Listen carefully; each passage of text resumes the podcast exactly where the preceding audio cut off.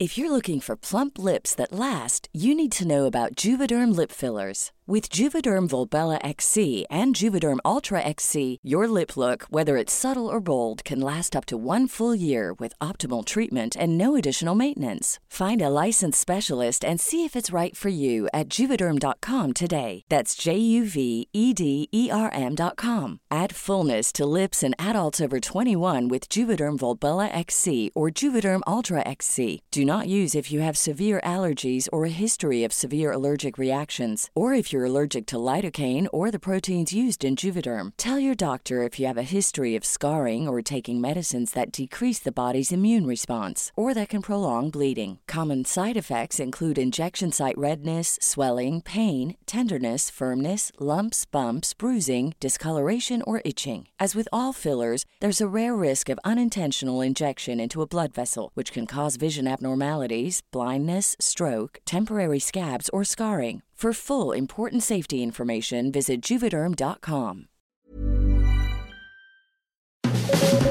Las claves del mundo. El contexto internacional en Podcast OM.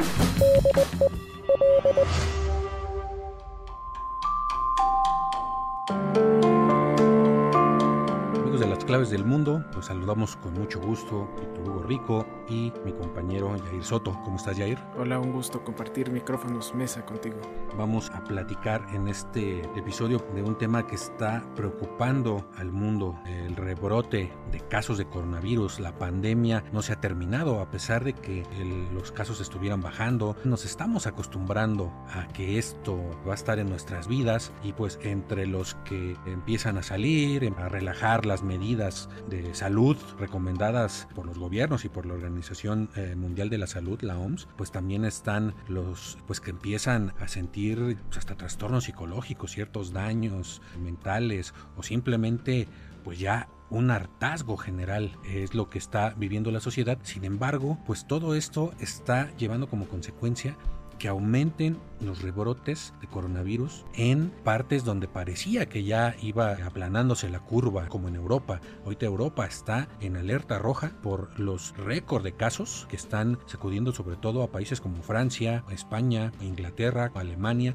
En general, la mitad de la Unión Europea ya está en semáforo rojo. En China, que ya había declarado la victoria sobre el coronavirus, empieza a ver que en alguna de sus provincias surgen casos locales y están haciendo pruebas masivas. Más de 9 millones de pruebas es lo que tienen proyectado hacer el gobierno chino eh, en la provincia de Qinghai. Son pocos los casos, sin embargo, pues ya se habla de puede haber un posible rebrote. Y en Latinoamérica no se ha pagado todavía el primer brote. Entonces ya tenemos más de 10 millones de casos en Latinoamérica y están repuntando los contagios. La OMS ya está alertando sobre esto. ¿Cuáles son las causas de este rebrote de coronavirus, Jair? El primer punto es este, lo que se mencionaba en abril, en febrero, sobre la nueva normalidad, pues dejó de ser nueva, ya se convirtió en la normalidad y entonces la gente empieza a aflojar. Y para que entendamos un poquito la magnitud de cómo se está viviendo este segundo brote, obviamente las cifras de contagios son mucho mayores. Esos meses de febrero, marzo, abril, ¿cómo estaba la situación en Europa? Italia estaba totalmente cerrado, el turismo apagado en, en Francia, en Alemania, en España.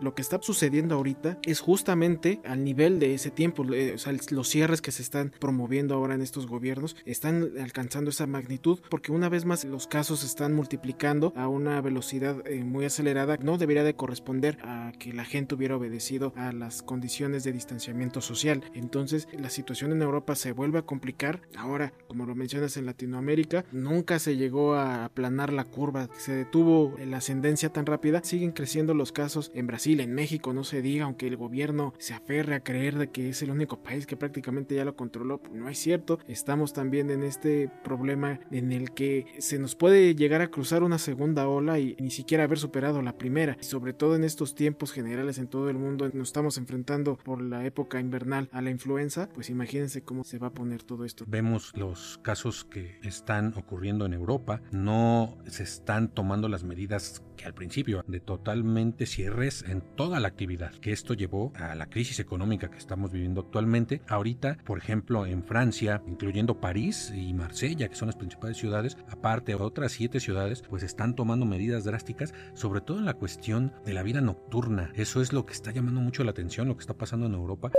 AFP, 17 de octubre de 2020. La canciller Angela Merkel pidió el sábado a los alemanes su colaboración para controlar la pandemia de coronavirus y advirtió que lo que sucederá en Navidad se decidirá en los días y semanas venideros. Treffen Sie sich mit deutlich weniger Menschen.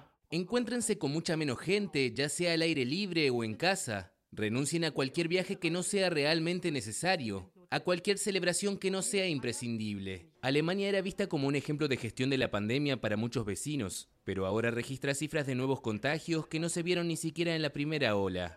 En ciudades como Liverpool y Edimburgo, en Escocia, también están cerrando completamente los bares. En Bruselas, en Bélgica, todo tiene que ver con la cuestión de cómo nos estamos volviendo a reunir. Y sobre todo está apuntando a los jóvenes. No son las principales víctimas mortales de la pandemia, pero se están convirtiendo en los principales propagadores. En el mismo Estados Unidos se ha estado abriendo poco a poco la actividad. Ahorita no se ha hablado de vuelta a cerrar, pero también están aumentando los casos, sobre todo en el medio oeste de Estados Unidos en algunas zonas rurales, pero también en, las ciudades. En Europa las principales capitales están sufriendo un aumento de contagios también exponencial que no se veían desde principios de la pandemia. Si bien la OMS está diciendo que no ha mutado el virus, que no es una nueva clase de virus, etcétera, y que tampoco se están viendo la cantidad de muertes que al principio de esta pandemia, en abril, en mayo, sí se está viendo un aumento exponencial de casos confirmados de coronavirus. Aquí entra otra polémica importante que es esta cuestión del confinamiento. Se ha distorsionado muchas cosas que está diciendo la Organización Mundial de la Salud. En las redes sociales hay una gran polémica por entrevistas que han dado algunos de sus principales voceros de la OMS, según la cadena de mana Deutsche Welle, el doctor David Navarro, quien es uno de los enviados especiales para el COVID-19 en Europa, en una entrevista con The Spectator, está llamando a los gobiernos a dejar de utilizar el confinamiento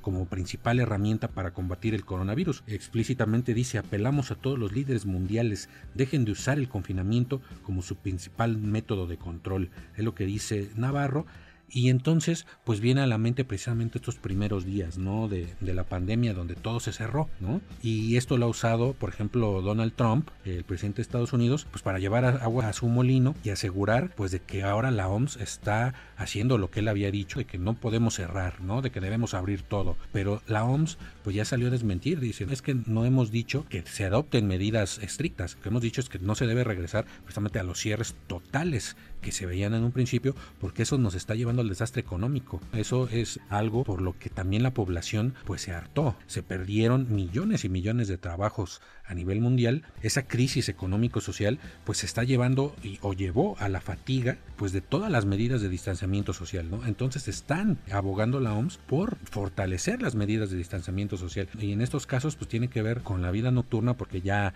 veíamos escenas últimamente de ciudades europeas en la noche abarrotadas rotadas, por ejemplo el centro de Londres o el centro de Liverpool, en el mismo Francia, en París, donde todo mundo pues ya estaba en la calle, los jóvenes, sin las medidas adecuadas, en, el mismo Madrid, que ahorita pues ya tuvo que volver a cerrar varias partes de Madrid, más de un millón de habitantes están otra vez encerrados, no como al principio porque sí se puede salir a trabajar, se puede salir a comprar cosas, pero no se puede salir en ciertas horas a otra cosa que no sea como lo indispensable. En París ya hay un toque de queda de toda la noche, entonces ese es el peligro que estamos viendo ahora en el mundo y en Latinoamérica, en ciudades como Argentina o como Colombia, donde se llevaron unas cuarentenas brutales, no se ha aplanado la curva, ¿no? Entonces estamos en esta polémica de qué tanto podemos abrir, qué tanto podemos cerrar. En México, pues no ha sido ese el caso, ha habido cierta flexibilidad que si bien no ha llevado a un aumento exponencial de contagios, pero tampoco ha llevado a que se baje. Entonces estamos en esta disyuntiva mundial ahorita. ¿Qué hacer ante estos nuevos brotes? Cerrar otra vez las fronteras, empezaban a abrir las fronteras. Ahora Europa está otra vez viendo esa posibilidad de volver a cerrar las fronteras dependiendo de si un país está en, digamos, en semáforo rojo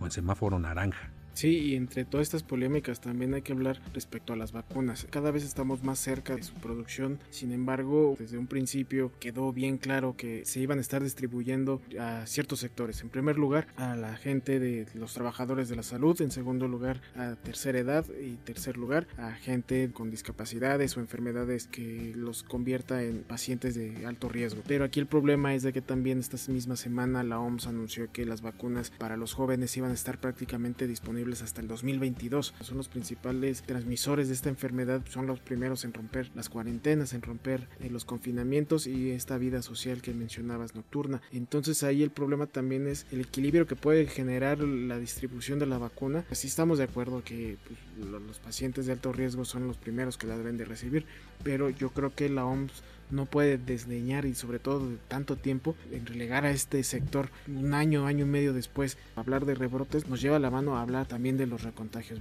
Se creía, por un lado, consideran que una vez que te enfermas te vuelves inmune, pero de repente aparecen ya casos en el que vuelven a adquirir la enfermedad e incluso ya estamos hablando de que ya falleció una persona por recontagio. Que todavía pues son... Eh, digo, mínimos. Son seis casos en el mundo que se han dado a conocer. No se sabe de más. Digamos, pues son pocos a comparación de contagiados que hay. Más de 36 millones de contagios a nivel mundial y más de un millón de víctimas mortales por el coronavirus. Pero es algo que sí nos debe mantener alerta porque en realidad esto nos dice que no sabemos pues, todavía casi nada de este virus. El último caso de recontagio se dio en Estados Unidos, en Nevada, con un hombre que se había contagiado un mes y medio antes y esta vez se contagia de una forma más grave. Estos son casos que nos deben de poner alerta. Y el otro tema que viene con todo esto es la cuestión que también ahorita está eh, debatiéndose en todo el mundo, que es la inmunidad del rebaño. Toda esta polémica empezó,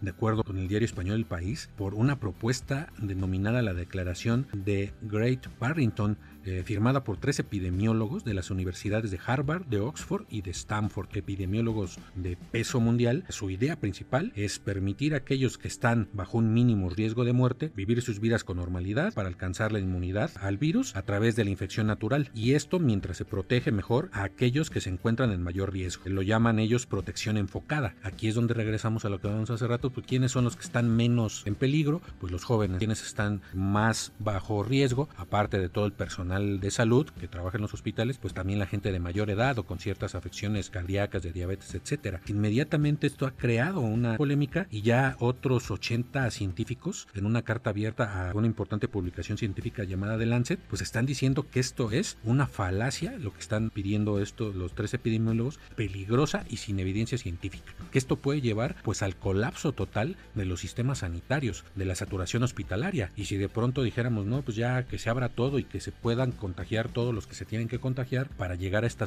presunta inmunidad de rebaño, pues lo que puede provocar es precisamente lo que estamos viendo ahorita en Europa. Se está otra vez aumentando los casos de coronavirus y por lo menos en Inglaterra y en París ya están los hospitales, ya están pues a un nivel casi de saturación. No hablemos pues de los países en vías de desarrollo, países pobres, que esto puede pues colapsar totalmente sus sistemas sanitarios y ahondar la crisis económica. Queda precisamente esa desazón de que cuándo va a parar esto. Baja, pero de pronto ahorita otra vez empieza a subir. Pues dice la OMS, sí se puede, pero tenemos que ser firmes en las medidas que ya todos sabemos, desde la cuestión de, la higiene, del uso generalizado de cubrebocas, medidas de distanciamiento social. Esto es lo básico. Y si todos los gobiernos trabajaran en conjunto para lograr esto, se podría bajar esta curva y esta pandemia que ha azotado a la humanidad y que pues, ha hecho de este uno de los peores años en la historia de la humanidad. Sí, es por eso que como sociedad nos tenemos que alinear a esta disciplina social para evitar que se siga complicando esta situación. AFP, 17 de octubre de 2020. En el Reino Unido, el país más enlutado de Europa, unos 28 millones de personas viven desde el sábado regidos por nuevas restricciones.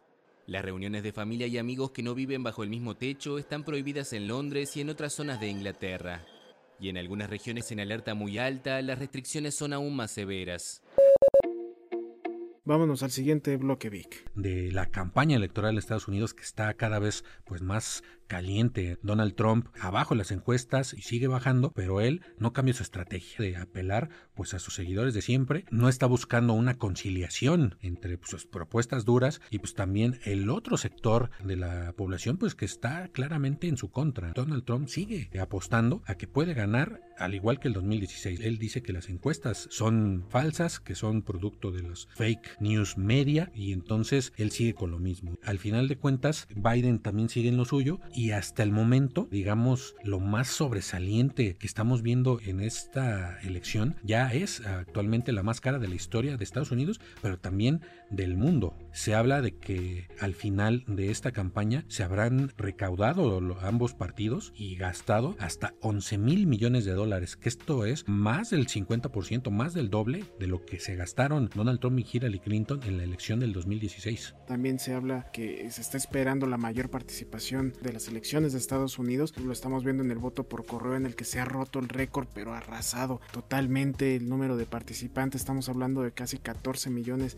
Obviamente más gente se está involucrando, pues más eh, dinero se está inyectando a las campañas de ambos candidatos. Hay que ver un segundo debate cancelado. Tienen que estar apostando por otros medios para estar transmitiendo su discurso y de alguna manera llegar a sus bases y sobre todo como dices Trump tratando de fortalecer a su base mientras que Biden ese electorado que le está perdiendo la confianza a Trump. También hay que hablar de que hay ciertos grupos de republicanos que ya también le están retirando el respaldo al presidente. Sí cada vez más republicanos sienten que Donald Trump está destruyendo al partido por dentro, piensan que casi casi ya el partido es Trump. Si vuelve a ganar Trump, el Partido Republicano prácticamente dejaría de existir como lo hemos conocido porque sería el partido de un solo hombre. Lo que dice Trump es lo que hacen todos y varios personajes pues piensan que esto no puede seguir, que no puede ser el partido de, una sola persona. Colectivos republicanos eh, eh, gasten sumas importantes de dinero en, en atacar a Trump en los medios. Con todo y eso, Biden ahorita es el campeón de recaudación en Estados Unidos. Nada más en el mes de septiembre recaudó en donaciones 383 millones de dólares. Esto es totalmente un récord y pues significa que va a tener manos llenas de dinero para este último tramo de la campaña. Vamos a estar viendo en redes sociales, los estadounidenses van a estar viendo en sus pantallas en todos lados, pues avalancha de anuncios publicitarios en favor de Biden porque tiene mucho dinero ahorita para gastar. Trump últimamente ha estado teniendo problemas de recaudación. Hace un mes se hablaba de que pues había ahí hasta déficit.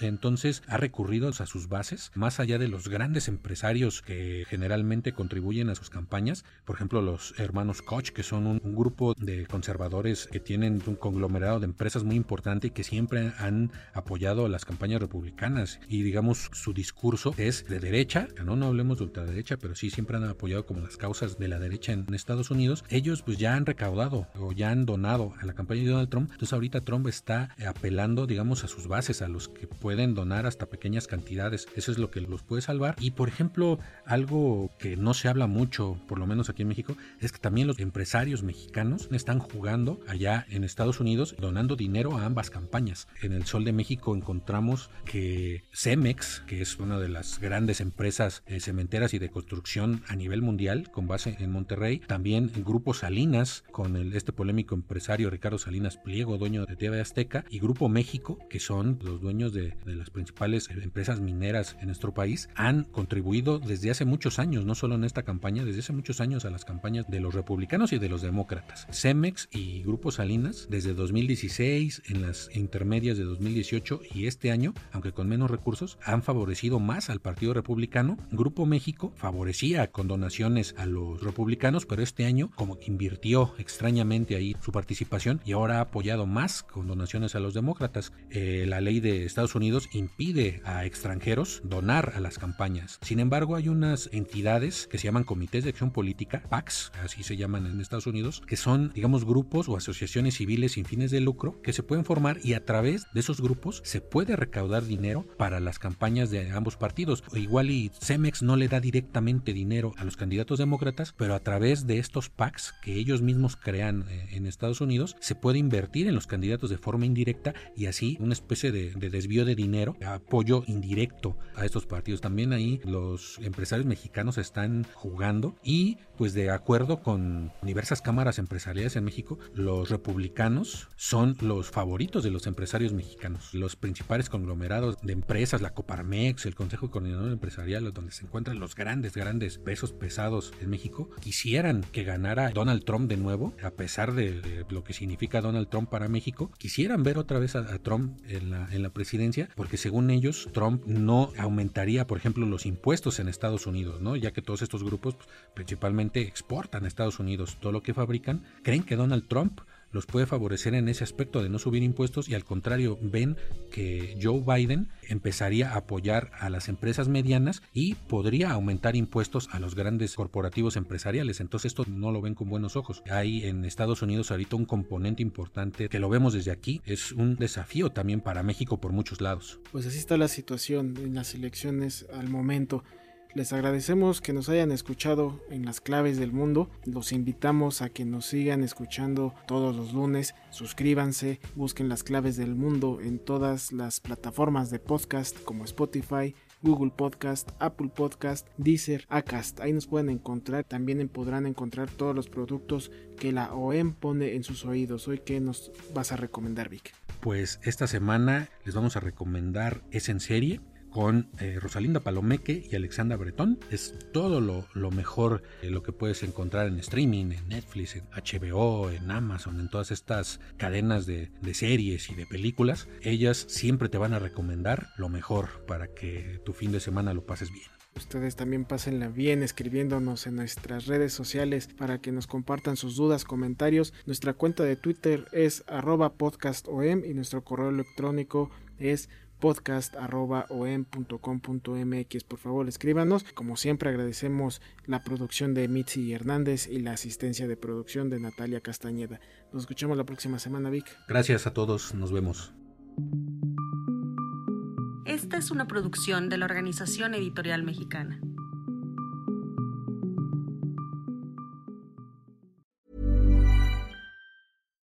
Would you like to look five years younger? In a clinical study, people that had volume added with Juvederm Voluma XC in the cheeks perceived themselves as looking five years younger at six months after treatment. Look younger, feel like you. Add volume for lift and contour in the cheeks with Juvederm Voluma XC. Reverse signs of aging by adding volume to smooth laugh lines with Juvederm Volure XC. For important safety information and to find a licensed specialist, visit juvederm.com. That's J U V E D E R M.com. Not for people with severe allergic reactions, allergies to lidocaine, or the proteins used in Juvederm. Common side effects include injection site redness, swelling, pain, tenderness, firmness, lumps, bumps, bruising, discoloration, or itching. There's a risk of unintentional injection into a blood vessel, which can cause vision abnormalities, blindness, stroke, temporary scabs, or scarring. Talk to a licensed specialist to find out if it's right for you.